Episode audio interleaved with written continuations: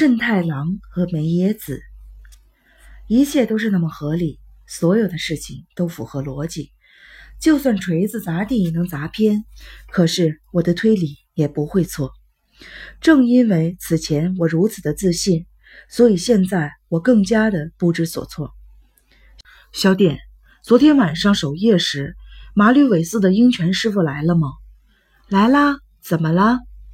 他的小指莫非有伤？点子坚决地否认了这一点。他很肯定地说：“昨晚给大家上斋饭的时候，是他在旁边伺候的。要是有这种事情，不可能注意不到。鹰泉师傅两手的每一根手指都是好好的，没有受伤。”我更加的困惑了。除了慎太郎和鹰泉，还有谁有可能和此事扯上关系呢？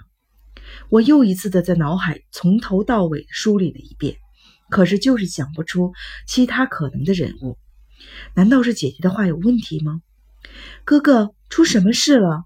小指上有伤的人做了什么吗？没，不是这么回事。只不过有件事我想不太明白。小点，这次你出去后能不能帮我留意一下有没有这样的人？好啊，要是发现那个人，我会立刻告诉你的。嗯，就这么做吧。还有，你下次来的时候能帮我带一些线吗？最好是风筝线之类的结实的线，要是没有，普通棉线也行，越长越好。呃，那种缠在线轱辘上的就可以。帮我带五六个过来。哥哥，你要线做什么呀？我犹豫了一下，转念一想，点子迟早会知道，便说道：“其实在这里待着实在无聊，就想趁这个机会去洞里去探险。”这就需要很长的线，越长越好，因为要在洞窟里做路标，以防迷路。听着听着，点子的眼睛里出现了奇妙的光。哥哥，他小声地说道：“你是要寻宝吧？”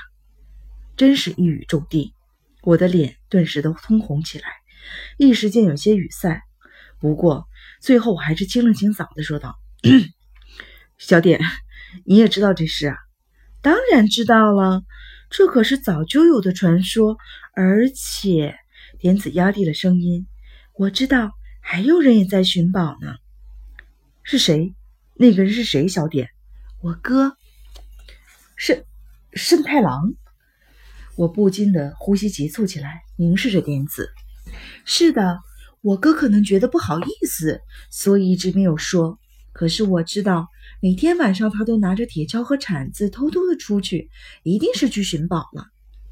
我又想起了浓茶尼姑被杀的那个晚上，慎太郎那身异样的装扮，慎太郎也和我一样在寻宝。我觉得我哥很可怜，所以直到现在对谁也没有说起这件事情。我哥实在太可怜了，他失去了一切，地位、身份。未来的希望，不，其实不仅仅还这些，还有爱情。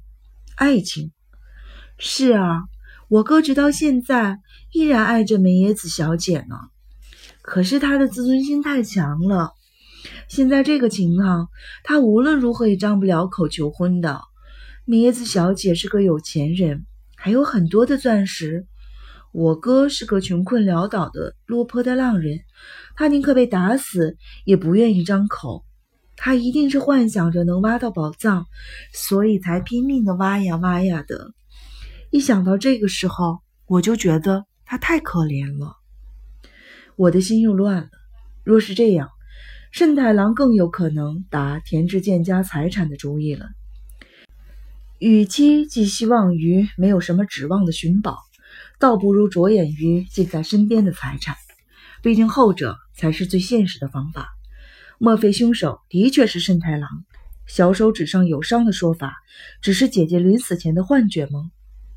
小点，慎太郎有信心吗？只要变成了有钱人，美野子就一定会接受他的求婚。当然有，点子立刻回答。不，其实我哥成不了有钱人，只要他提出来。明叶子小姐一定会高兴的接受的，哥哥，明叶子小姐那么漂亮、聪明，还那么有钱，为什么会一直窝在这大山深处的乡村呢？明叶子小姐在等待呢，她在等待我哥哥向她求婚。在度日如年的等待呢。所以说她也很可怜。我哥要不是不那么固执，赶快跟他结婚该多好呀！虽然我不太喜欢他。随后，点子说要去准备丧事，趁盯梢者不注意溜回去了。我心中涌上了一股无法形容的失落。点子的话给了我巨大的打击，不管是昨天晚上我在天狗之鼻偷听到的那些话，还是刚才点子的那番话，都让我大吃一惊。刚刚开始意识到梅耶子这个女人的复杂性格和微妙的心理阴影，同时我又感到极度的寂寞痛苦。难道我也曾经爱过梅耶子吗？第二天，点子逃过盯梢者的视线，他说了这样的一番话。村民们依旧十分情绪高涨，无论警察怎么劝说警告，他们都听不进去。但是还是出现了一丝希望的曙光。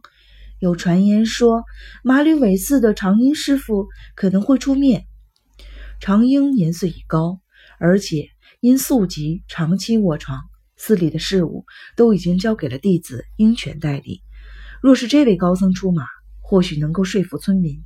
所以，金田一耕助已经去马吕尾寺了。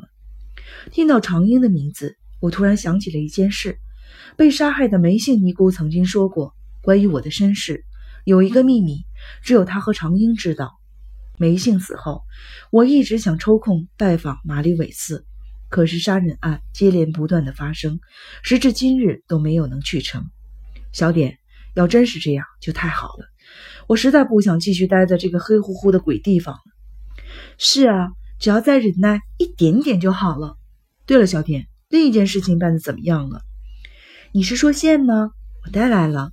不，除了线，还有一件事情，就是那个小手指受伤的人。